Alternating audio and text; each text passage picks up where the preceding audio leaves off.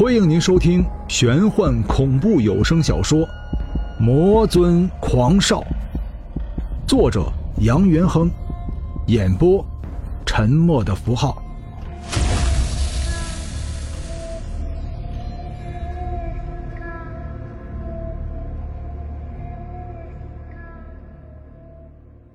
第八章，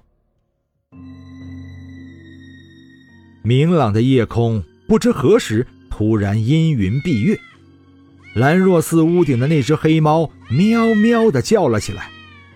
虽然夜色变得更加灰暗，可是，在杨元亨眼中，这漆黑的夜就如同白昼一般。杨元亨明显的看到，那只黑猫像是看到了毕生最为恐怖的事情。全身的黑毛根根竖起，散发着绿色光芒的眼睛瞳孔，不停的在放大。传说，黑猫是这个世上对于纯能量最为敏感的灵媒之一。难道黑猫感觉到了潜在的危险？宁静的夜吹起了微风，微风吹得树叶沙沙作响。然而，两人眼前并没有人出现。两人就像是木雕的一般，双眼直直看着通往兰若寺后山的通行大道。杨元亨突然想起刚刚见到的那个女鬼，那个拥有绝美容颜的妩媚女鬼，难道刚刚感觉到的杀气是她发出来的？可是她既然让自己不要去后山十里亭，又为什么要在这个时候散发她的杀气呢？阴云渐渐淡去，月光再次笼罩了整个兰若寺。杨元亨看到了一个人影，一个残肢断臂的人影。这是一个男人，面容惨白，没有一丝血色，缺少了一条右臂，一条左腿。断臂断腿的伤口处，有细小的白点在蠕动。杨元亨明白。这是蛆，只有死去多时、全身没有迅速腐烂的人身上，才会有这个吞食腐肉的生物。让杨元亨更为惊讶的，不是眼前这个正在腐烂的人影，而是陆陆续续、迅速出现的众多人影。每一个人影，不是少了一条胳膊，就是少了一条腿，更严重的是，有的。还没有头颅，他们动作生硬，行动迟缓，挪动着残肢不全的身体，缓缓的朝两人靠了过来。刘富年看着杨元亨阴晴不定、惊吓莫名的表情，让原本冰冷的脸色变得更加阴冷起来。发生什么事了？杨元亨急忙一个转身，向刘富年跑了过来，顺手抓起刘富年的手跑了起来。发生什么事情了？刘富年疑惑地问道。杨元亨说：“这一战不是你能应付的，快跑！”刘富年一把甩开杨元亨的手，轻笑一声说道：“哼，还有我刀中无二解决不了的事情。”杨元亨急了：“你想知道是吗？”你想知道五年前我为什么被人追？你想知道我为什么会有阴阳眼？你还想知道我现在又看到了什么是吗？呵呵，其实我知道，你最想知道的是，我为什么拥有武功却要见死不救是吗？刘富年默然，因为自己心中确实是这么想的。好，我成全你，不过不是现在。告诉你，现在这里所发生的事情，并不是你我能够解决的。等你我安全了，我会如实的告诉你。那把明晃晃的刀锋从刘富年的手脱手而出，插在路边的石头上，发出了一阵脆鸣之声。刘富年全身剧烈的颤抖起来，似乎压抑在心中许久的秘密，在这一刻陡然间释放了一般。那你先告诉我，现在到底发生了什么？杨元亨看了一眼路边的柳树，顺手摘了两片柳叶，在刘富年双眼上一抹。你想知道是吗？那你就睁大眼睛看看。刘富年只觉得双眼一阵冰凉，刚刚睁开了眼睛，眼前像是蒙了一层迷雾一般，迷雾渐渐淡去，出现在眼前的，竟是追赶自己数以百计的尸体。尸体怎么会动？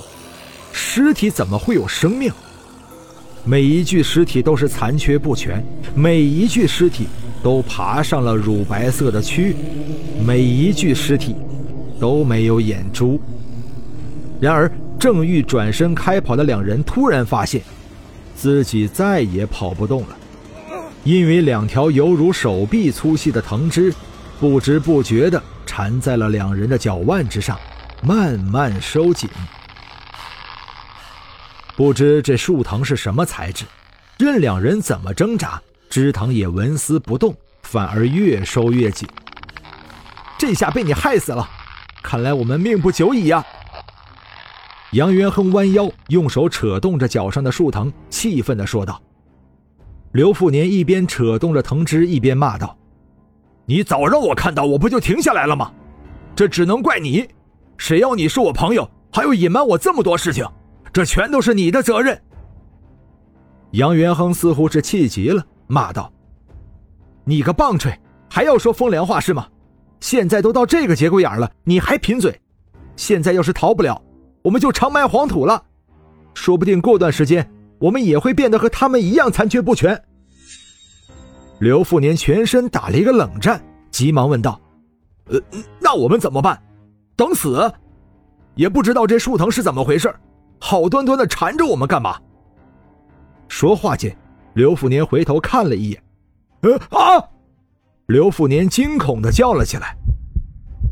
杨元亨忍不住回头看了一眼，这一眼刹那间让人全身汗毛倒竖，头皮发麻。两人身后有一棵巨大的树，树身之上有一个黑漆漆的洞口，就像是恶魔张开了巨口。等待着食物进入口中一般，环绕在树身周围的枝藤枝条随空飞舞着，在这诡异的时刻，更加显得妖异十分。我我们进入电影里面了吗？这是老妖怪！刘富年惊恐的半张着嘴叫嚷着，眼前这一幕太熟悉了。电视、电影中经常出现的画面，如今竟然在自己眼前真真实实的出现了。空中摇摆不定的枝藤，像是受到了某种召唤，密密麻麻的聚集到一起，卷起一条长约十米的巨蛇，将两人团团围住。行动缓慢的众多尸体被挡在树藤外，近身不得。发出了类似猫鸣的叫声。这种叫声像是小孩子在叫，在这诡异的气氛之中，又增添了几分恐怖之感。怎么办？我知道你武艺高强，你难道就这样送死不成？刘富年双手被枝藤缠绕，急切地对着杨元亨呐喊道。杨元亨早就吓得面无人色。这是鬼神之物。你我人力怎么能与其对抗？我们只有等死了。这一刻，杨元亨想起了那个存在于自己梦境中的妖。虽然他是妖，可是却已经成为了自己的朋友。还有那个刚刚才认识的女鬼秀秀，难道自己就这样结束自己的命运？一直以来，自己信奉着仙佛。能看到常人不能看到的鬼怪，这些一直都是自己引以为豪的事情。